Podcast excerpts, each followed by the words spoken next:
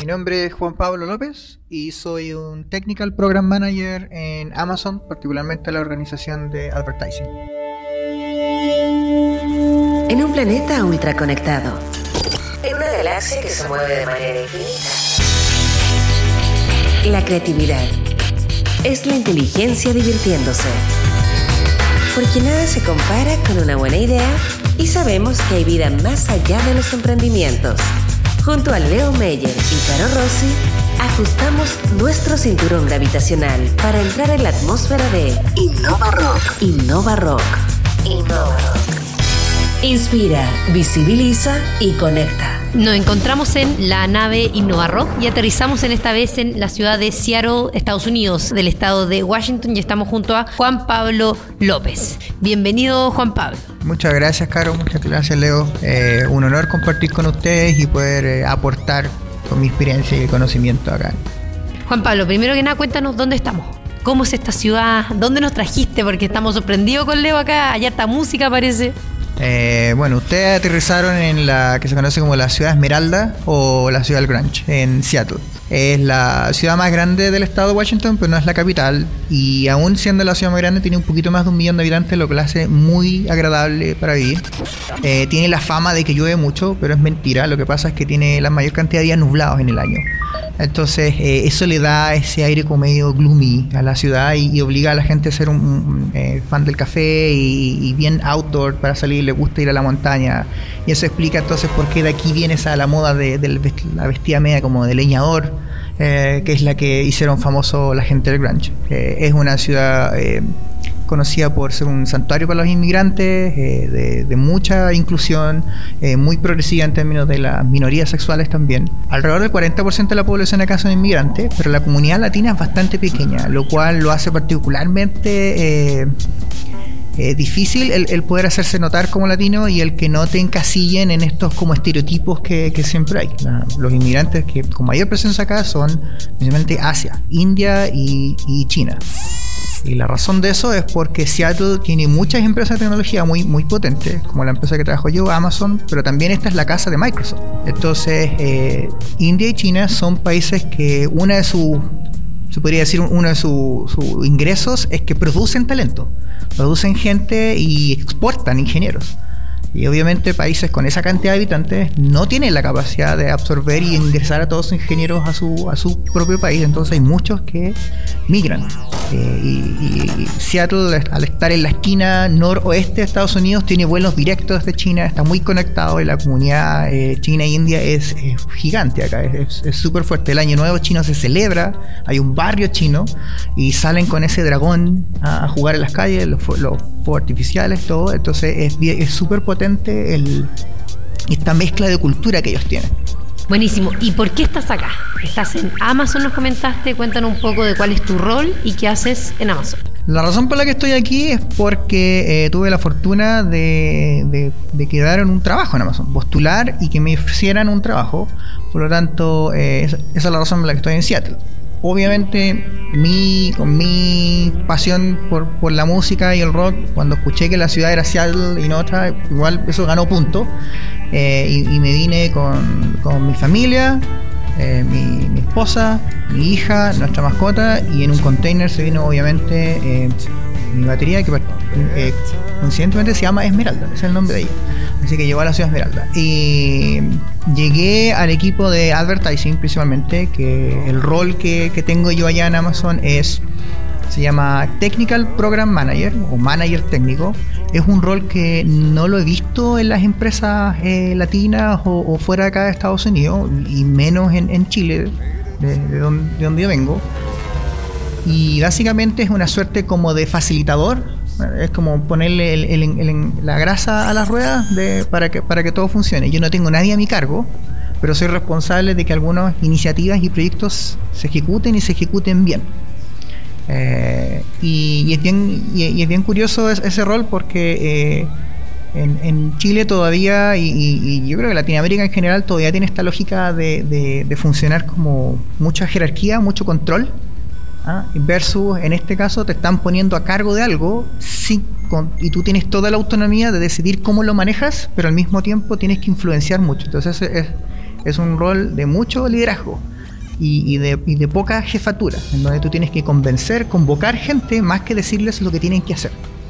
Eh, y eso lo vuelve eh, muy apasionante, muy entretenido. Tienes que aprender a lidiar con personas, tienes que aprender a lidiar con lo técnico, pero al mismo tiempo a veces lo vuelve eh, bastante demandante de tiempo. Y de, tiempo principalmente dedicado como, como cansancio mental, la verdad. De conversar con gente, reuniones, alinearlo, ponerse de acuerdo y decir, ya, vamos, así, así, así es como lo vamos a hacer. Juan Pablo, tomo tu comentario respecto del rock estás en una ciudad rockera y creo que no podría haber nadie mejor que haga este símil en torno a la innovación y esta fuerza que tiene el rock. ¿Cómo, ¿En qué se unen? ¿Cuáles son los puntos de contacto que tú podrías comentar? Eh, está bien interesante eso. El, bueno, yo, yo tomo el, el, corazón del rock, que cuando nació la gracia era el rock siempre ha sido contestatario. Históricamente el rock tiene ese, ese origen, eh, viene de, de quejarse del status quo, de romper el establishment. Entonces, eh, claramente que cuando tú innovas, tú tienes que eh, hacerte preguntas del tipo, por ejemplo, ¿qué pasaría si todo el mundo tuviera una impresora 3D? ¿Qué podríamos hacer? Y empezar a pensar en eso. Y después tú dices, bueno, y si todo el mundo tuviera una impresora 3D, podríamos hacer esto. Y, y, Amazon tiene precisamente esa mentalidad, como por ejemplo en algún minuto, muchos años atrás, dijeron, ¿cómo podríamos hacer para que el despacho de las cosas llegaran en tres días, cuando antiguamente toda la industria estaba dos semanas o más? Y si la persona no tiene que pagar por el despacho, y si se lo mandamos en un día, y si cuando compran tres, cuatro cosas no tiene por qué importarles de dónde vengan, el galpón donde está almacenado, que lleguen solamente, entonces eso es súper eh, disruptivo. Y, se me imagina a mí que, la razón por la cual Jeff Bezos tiene que haber encontrado mucha sinergia en, en, Seattle tiene que haber sido pues, probablemente por eso, porque el, el, espíritu del rock es bien disruptivo es rupturita, esa es la idea.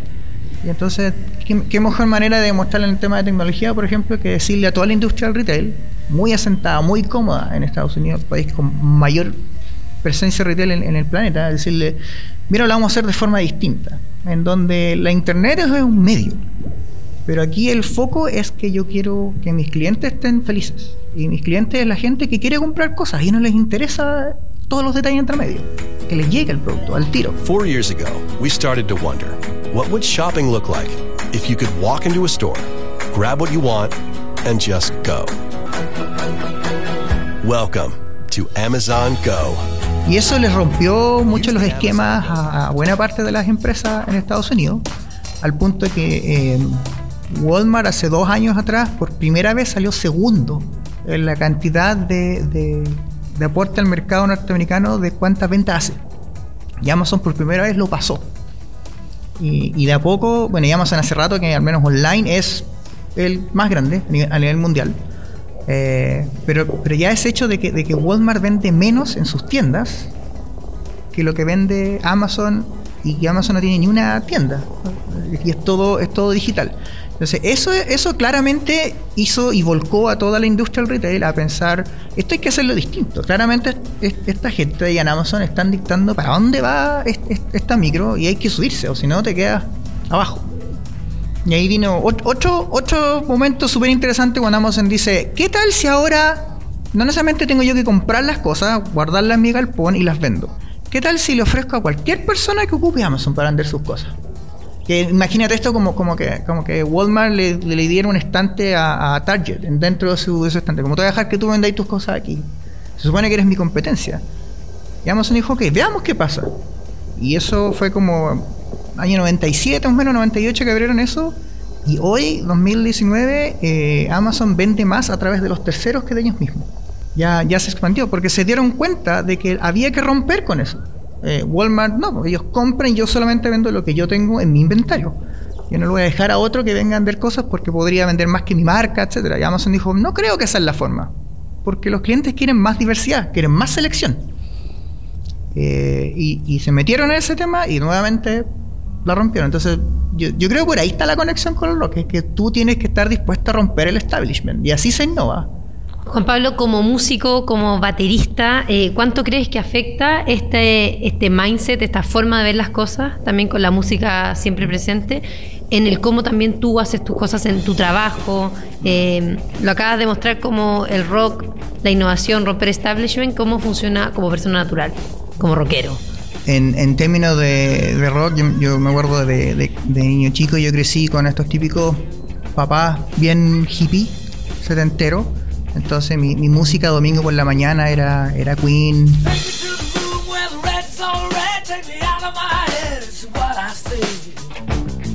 mi mamá tremenda fan de Grand Funk y, entonces yo crecí viendo a bateristas como el baterista Grand Funk que hacía solos de media hora y después escuchar a otros bateristas y eso me inspiró mucho y, y ahí me metí en, en la morning.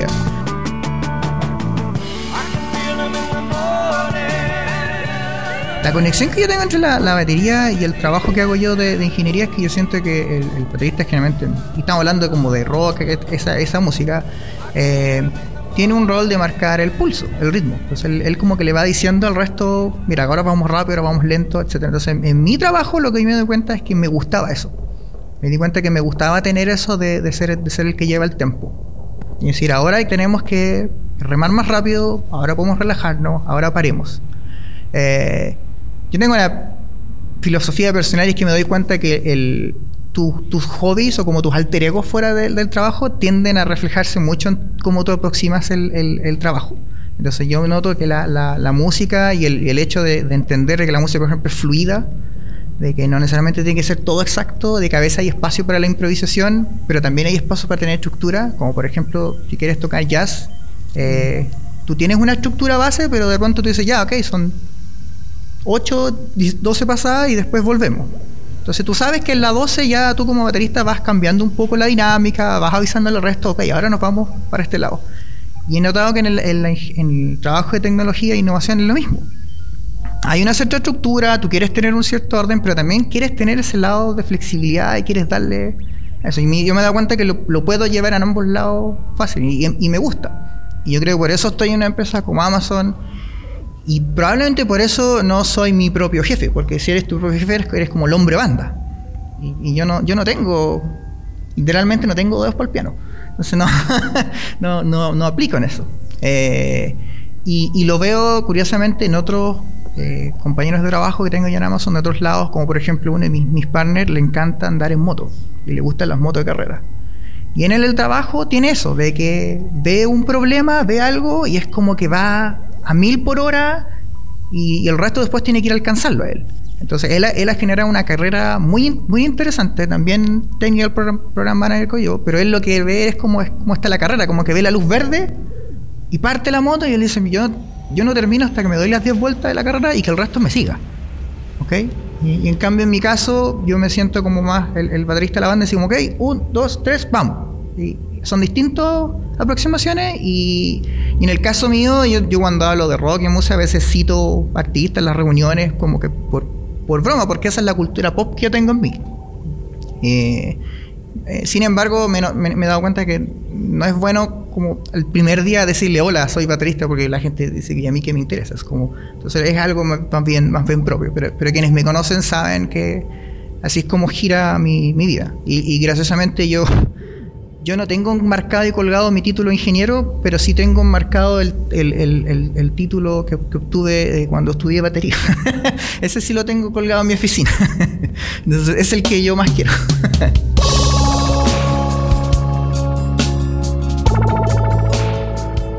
Hemos hablado de, de, en, en- en diversos programas junto a Carolina y junto con un montón de invitados en torno al desafío que tiene América Latina de, de pasar del subdesarrollo a ser un país desarrollado. La tecnología juega un rol súper importante y tú estás justamente en una cultura que está totalmente desarrollada. Hablamos un poco de, de- de en qué estás, pero ¿cuál, ¿cuál deberían ser los problemas, las cosas en que debería fijarse un país como Chile, por ejemplo, pero los países latinos que quieren pasar al desarrollo, para que en el área de la tecnología pasen, den ese salto? ¿Cuáles deberían ser las preocupaciones?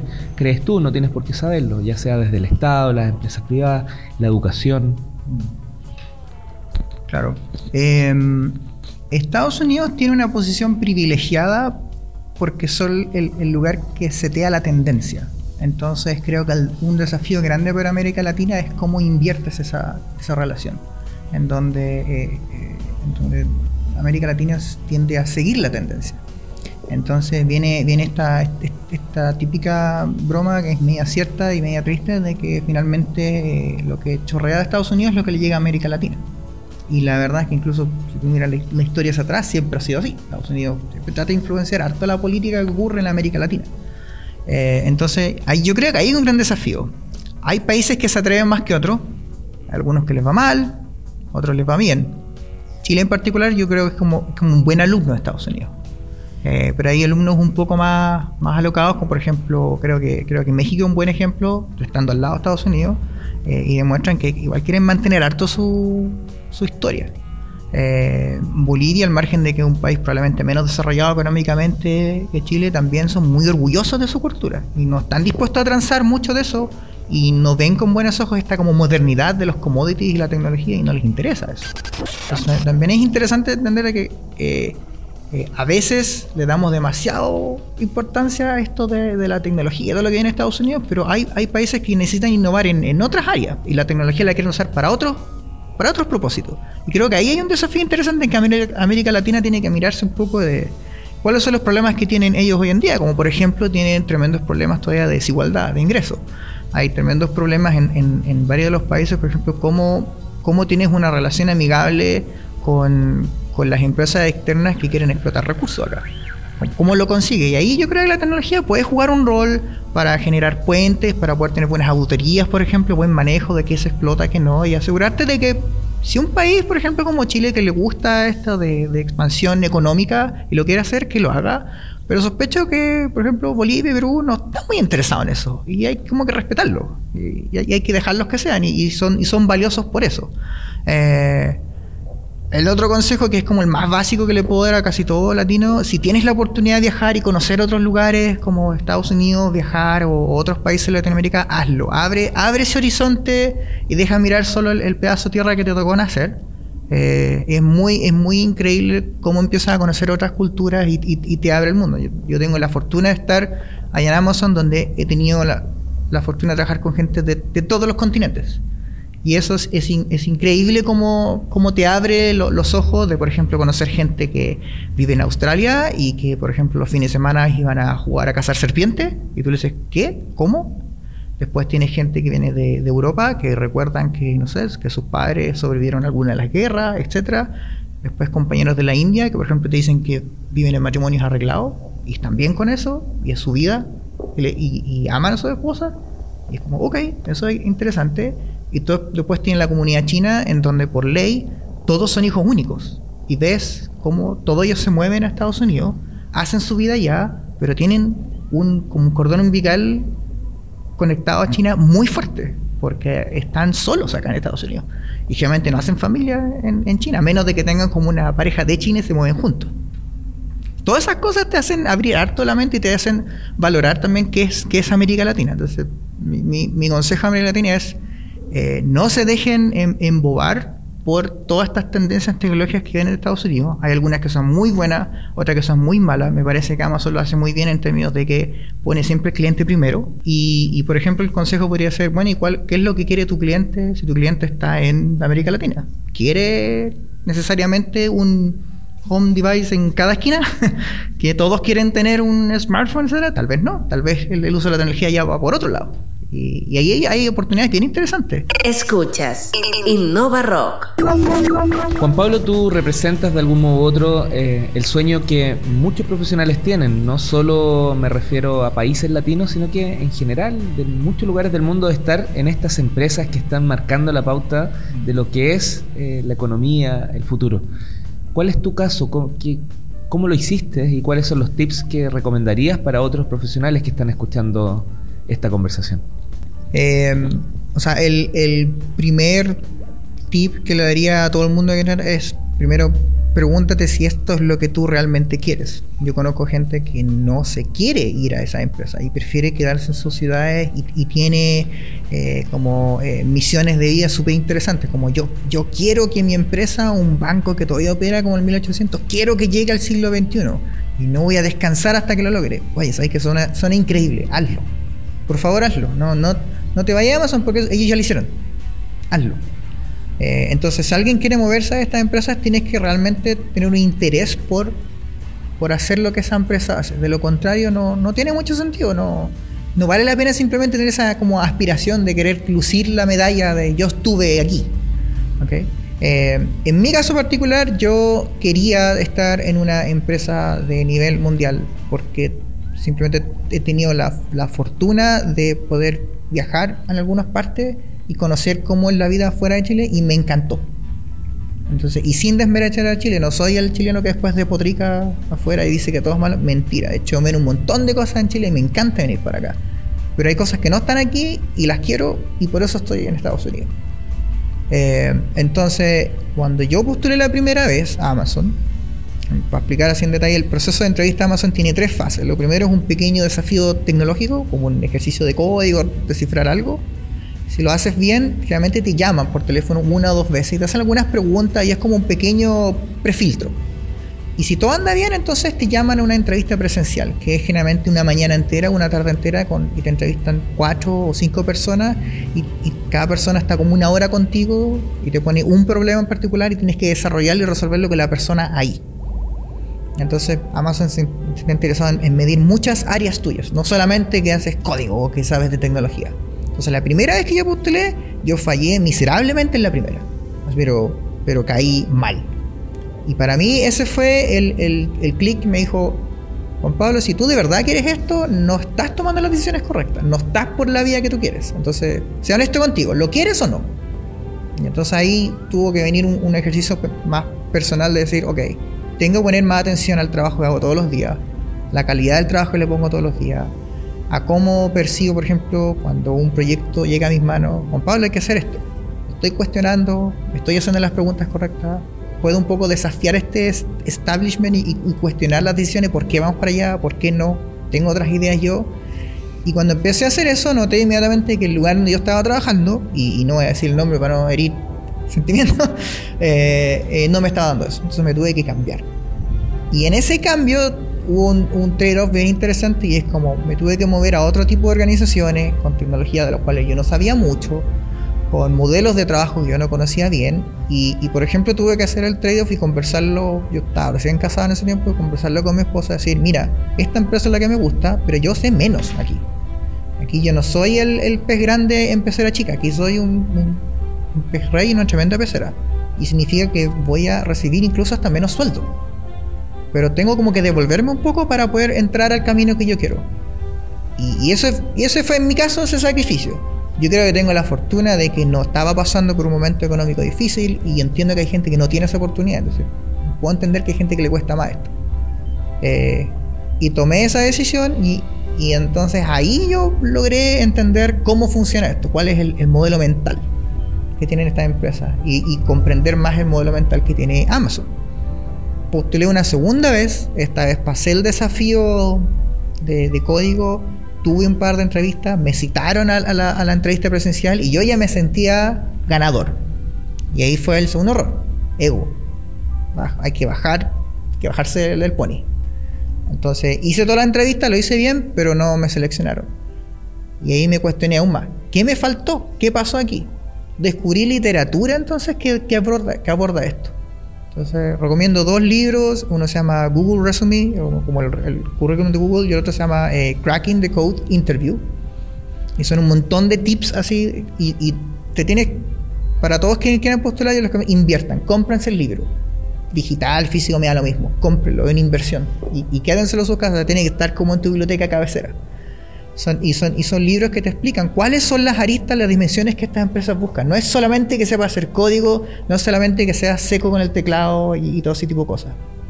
Hay otras aristas, como por ejemplo, ¿qué haces tú para, para influenciar a tu equipo que tome la dirección que tú quieres que tomen? ¿Qué haces cuando tienes conflicto de prioridades? ¿Cómo resuelves eso? ¿Cómo resuelves cuando algo inevitablemente se atrasa? ¿Calculaste mal? No, te equivocaste. ¿Cómo, ¿Cómo, comunicas eso? ¿Y cómo lo comunicas de una forma en que, en que el resto de tu equipo, tu jefatura, etcétera, se sientan tranquilos con, con, el, con la salida? Entonces, todas esas cosas yo no me había dado cuenta que mis ejemplos y, lo que yo le había dicho a los entrevistados eran pésimos. Estaban mal explicados, yo no estaba abordando bien la pregunta y entonces hay que hacer un ejercicio ahí. Y ahí tuvo mi tercera oportunidad, vinieron al siguiente año. Entonces, estoy hablando de un proceso, a mí me costó tres años y algo más. Entonces partí de querer postular cuando estaba como eh, recién casado y finalmente cuando quedé yo ya era papá. pasó, pasó un proceso entre medio así de, de cambio y, y todo. Entonces yo sospecho, y, y que aquí le voy a tirar flores a mi familia, yo creo que probablemente el hecho de ser mi papá me hizo madurar un poquito. Y ahí fue cuando quedé. Entonces una vez que, que llegué a Amazon yo y, y em- y pude vivir de, primera fuente la cultura de ellos, dije, dije, ok, ahora entiendo por qué estos tipos tienen todos estos filtros. Es porque si no tienes ese piso, no funciona Amazon. No puede entrar simplemente el que quiere, el que va pasando por fuera porque tiene el cartón en la mano. Porque si no, Amazon no funciona si no tiene este filtro. Eh, y, y es- y eso, y por eso pueden tener el ADN que tienen. Eh, entonces, ese, ese, espero que mi experiencia y mi historia le sirva a cualquier persona que esté interesada y la vea. Esto es lo que me sirvió a mí.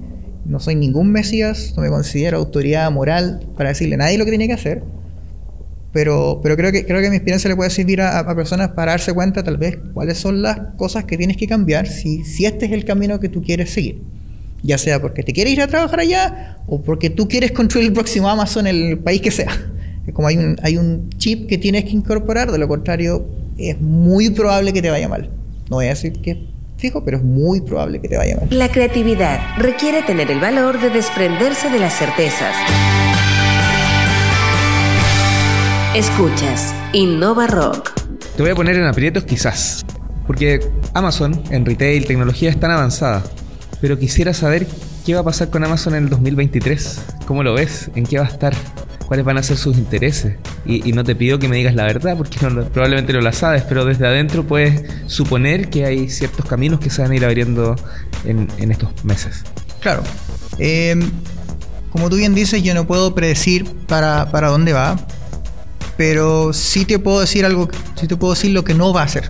Amazon sigue manteniendo su filosofía de que hay una obsesión con la experiencia del usuario y del cliente y eso no lo va a cambiar. Eh, por lo tanto, si en dos o tres años más la tendencia de, los clientes está en que eh, se aburrieron de la internet predictiva y quieren volver a algo básico, probablemente Amazon va a buscar la manera de, ajustarse a eso.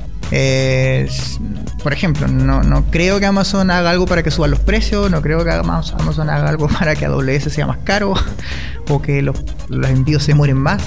Eso, claramente no va a ser lo que quiere hacer. Tendencias que se ven en general y áreas en las cuales eh, Amazon eh, ha mostrado luces de lo que quiere hacer es que ahora, por ejemplo, está incursionando a salir del mundo virtual y está empezando a tener eh, tiendas físicas. Y probablemente eso va a seguir creciendo. Está la experiencia de Amazon Go, esta tienda que, que no tiene cajas, que no tienes que hacer nada, recoges las cosas, las metes en una bolsa y te vas. Y por simple tecnología de reconocimiento de imágenes, cámara y sensores, se sabe exactamente lo que tomaste y te cobran exactamente lo que tú necesitas. Entonces, eso yo creo que probablemente va a empezar a sentar tendencia de cómo, cómo se va a transformar el negocio como del mini market, el, el local así más, más, más pequeño de barrio.